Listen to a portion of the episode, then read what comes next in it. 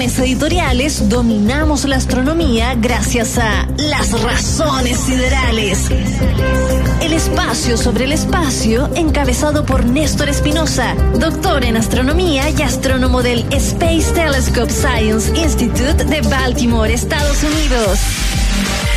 Estas son las razones siderales en USAT, la radio de un cosmos que cambia.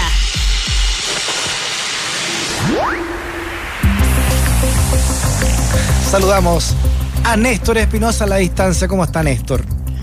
¿Cómo estamos, Freestock? ¿Cómo anda la cosa por allá? Bien, ando con ganas de, de ver a Marte. ¿Verdad que, que, en estos días Marte va a estar muy cerca del lugar donde nos encontramos, al menos nosotros? Claro, así es. Eh, ha estado viéndose bien bonito últimamente Marte en el cielo. Eh, hace una semana atrás más o menos estuvo al lado de la Luna. Y ¿Ya? claro, ahora, ahora está en, en, un momento en el cual está cerquita, así que si queréis mandar algo a Marte, este es el momento. Eh, este es el momento que podéis lanzar ahí o traer una, un alien también de allá. Claro, cada ciertas décadas eh, Marte está, está más cerca que nunca. O sea, hoy, o esta noche, digamos, eh, Marte está así como un punto rojo amenazante. Justamente. De todas maneras, o sea, sí, siempre es lindo mirar el cielo, no solamente ahora, pero eh, eh, es interesante ahora empezar a salir a mirar el cielo, digamos, aprovechando que se están limpiando los cielos del invierno, ya entrando a la, perdón, ya digo, del invierno entrando a la primavera, ya están en primavera ya en Chile. Aprovechen, aprovechen de ver el cielo. En marzo, de hecho, se viene un evento súper lindo que es que casi todos los planetas van a estar juntos, en el mismo punto. Marzo ¿Ya? 2021, si no me equivoco. Ah, eh, sí, así que ahí para que lo tengamos claro, en la, ahí anótenlo en la agenda. Marzo 2021, los planetas se alinean. Oye, y ahora en diciembre deberá ser el eclipse acá en el sur de Chile. Así es, sí, se me había olvidado completamente porque yo tenía todos los planes de ir, pero ya dado la pandemia. sí, eh, se viene el, el, el, eclipse total en el sur. Eh, tenía unas ganas tremendas de ir a Pucón, por ejemplo, a ver lo que están lindo Pucón. Eh, claro. Pero sí, vayan aprovechando ahí. Obviamente consideren su salud primero. Eh, si está viendo que todo el mundo está empezando a ir y se ve un poco complicado, tenga cuidado, obviamente. Eh, hay que mantener la distancia. Usted sabe que hay una pandemia mundial dando vuelta y la pandemia se va a continuar hasta probablemente el próximo año y dicen los expertos a finales del próximo año. Claro, Así que. Eh, sería primera quincena de diciembre, más o menos, ¿no? Claro.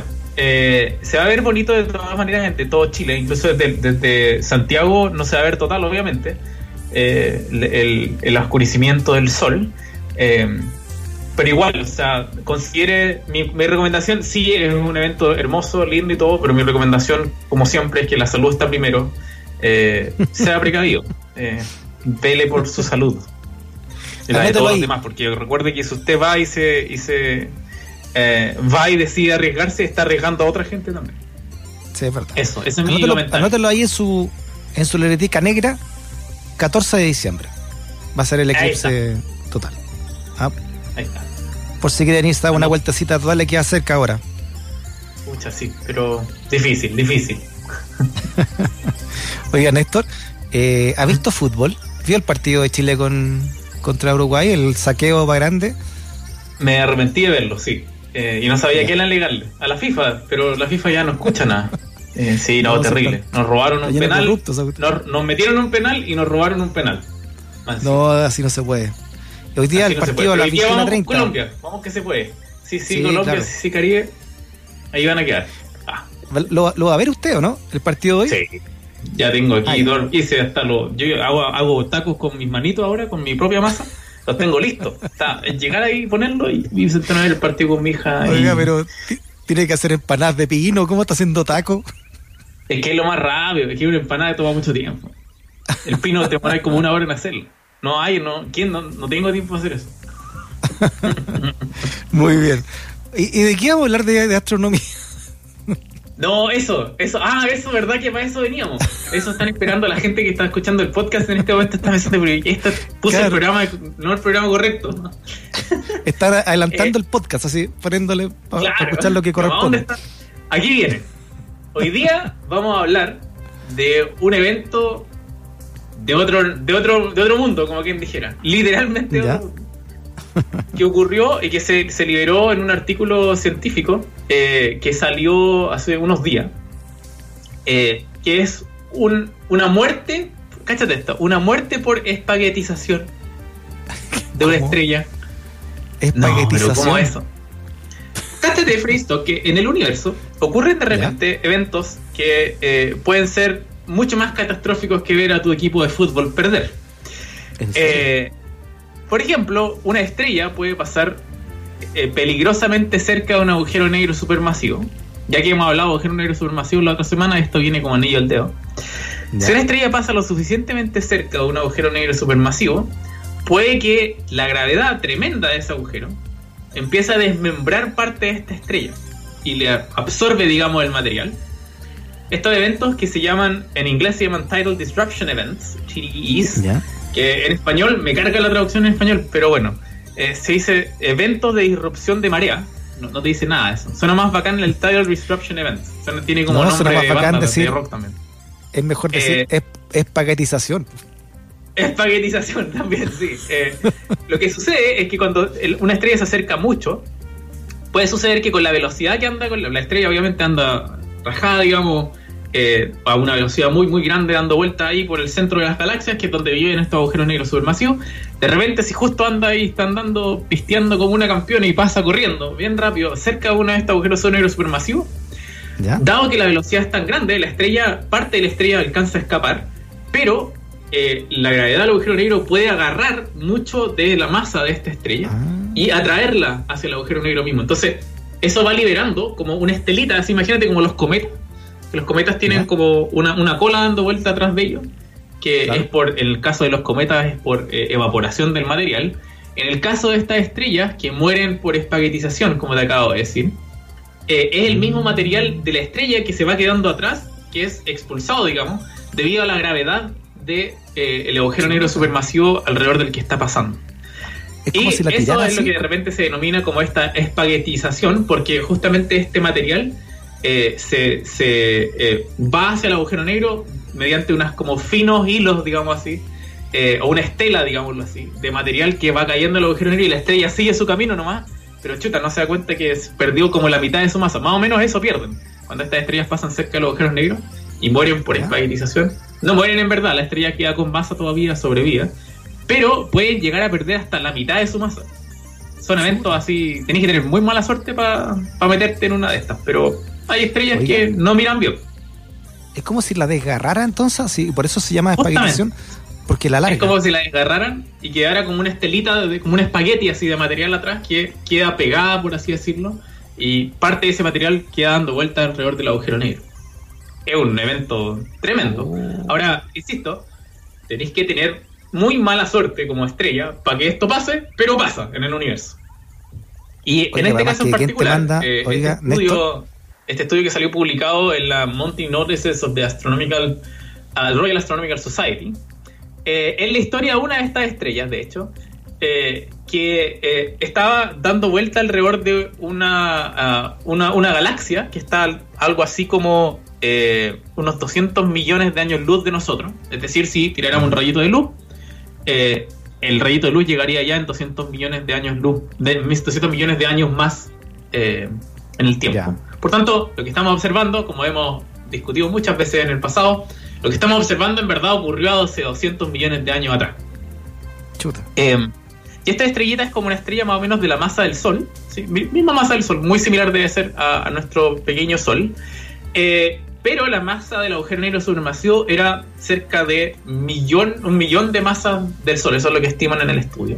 Entonces te podrás imaginar que la pobre estrella quedó, quedó así, eh, sin nada básicamente, con la mitad de su ropa dando vuelta, la mitad de su masa dando vuelta. Mira, o sea, esto pasó hace unos 200 años, o sea, cuando Chile estaba peleando la independencia, 1818, por ahí. No, 200 millones de años atrás, Greystock, no 200 años. Ah, 200 fue así. millones de años. Cuando, Ah. cuando antes que el, del ser humano, así más o menos. Antes de los humanos Entonces salieran pasó más o menos eh, a, a expandirse en esta tierra. Ahora, Pasó hace parte harto rato entonces, pues. ¿Cómo? ¿Qué pasó, pasó hace harto rato? ¿Está con noticias añejas usted, pues? Claro, ¿para qué quedarnos en el pasado? No, no.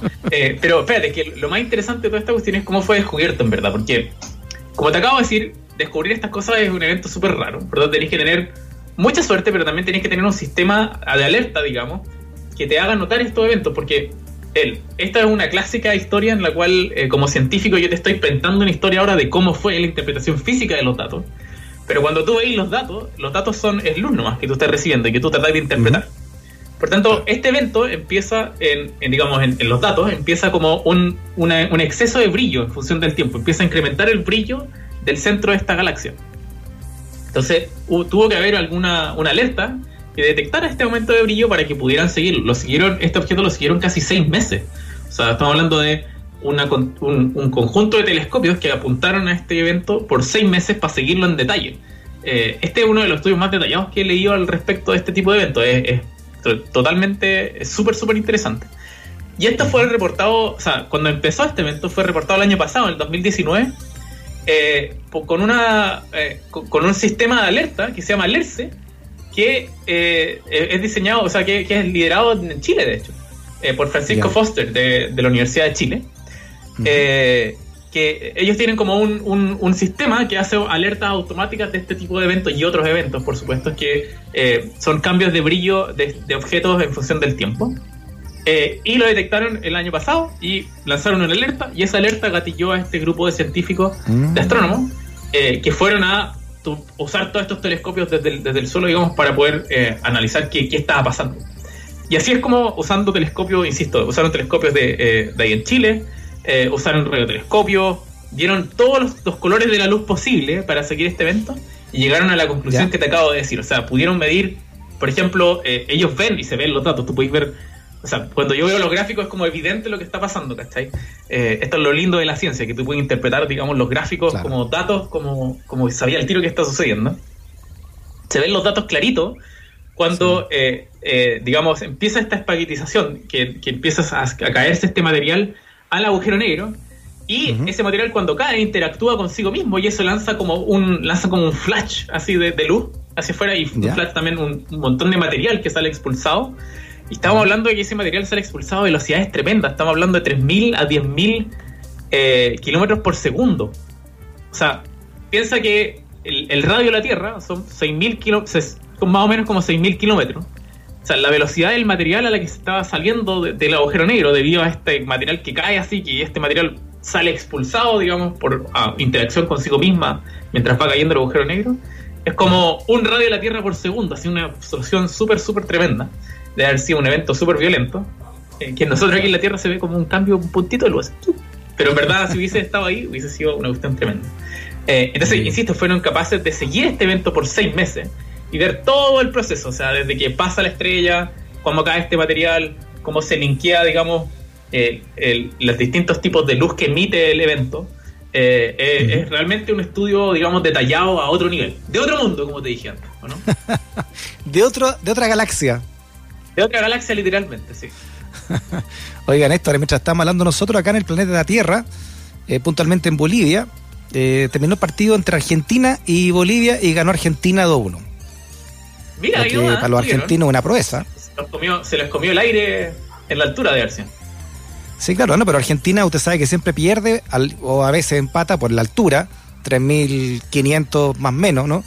Metros de altura ya en La Paz, pero Bolivia no fue capaz, fíjate, perdió 2-1. Oye, eh, tengo aquí una pregunta de Daniel Santibáñez, el innombrable, ah, bueno de la arroba del Twitter, eh, que pregunta que cómo se logra resolver una estrella en una galaxia tan lejos.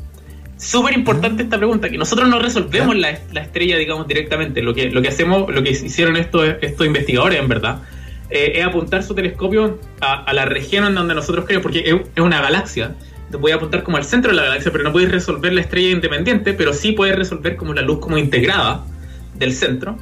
Eh, y ahí tú pones todos tus instrumentos, digamos, y cualquier cambio lo asocias a que es una estrella pasando en el centro. Pero claro, eh, si bien el objeto está muy cerca de nosotros, relativamente, eh, bueno, 200 millones de años luz puede sonar como mucha, mucha distancia para alguna gente. En términos astronómicos, esto es como al lado, para este tipo de eventos. Eh, fueron, no fueron capaces de resolver la estrella en particular, como verla dando vuelta. Por eso digo que es tan interesante el, tema, porque a través de datos, de cambios de brillo en función del tiempo, cambios del color de la luz en función del tiempo, uno puede interpretar todo lo que te acabo de decir, uno puede armarse esta historia porque se ajustan bien a nuestros modelos teóricos de cómo funcionan estos eventos. Don Néstor Espinosa. Que le queden muy bien los tacos para el Muchas gracias, Néstor. Yo sé que es poco chileno hacer tacos, pero bueno, es lo que hay, pues hay que acostumbrarse a, a lo que uno tiene. a la rapidez, a la inmediatez. Muy bien. Eso se llama. pues, ¿Cómo se llama eso cuando se juntan dos culturas? Sincretismo. Culture shock. No, no, no sé cómo se- No, esto no es como el análogo lo que, lo que le pasó a Iván Zamorano cuando empezó a hablar españolísimo cuando se fue a España. ¿Se ¿O no? Sí, claro. Llegó Yo tanto que lo critiqué, Ahí es lo mismo. Muy bien. Néstor, abrazo grande, ¿ah?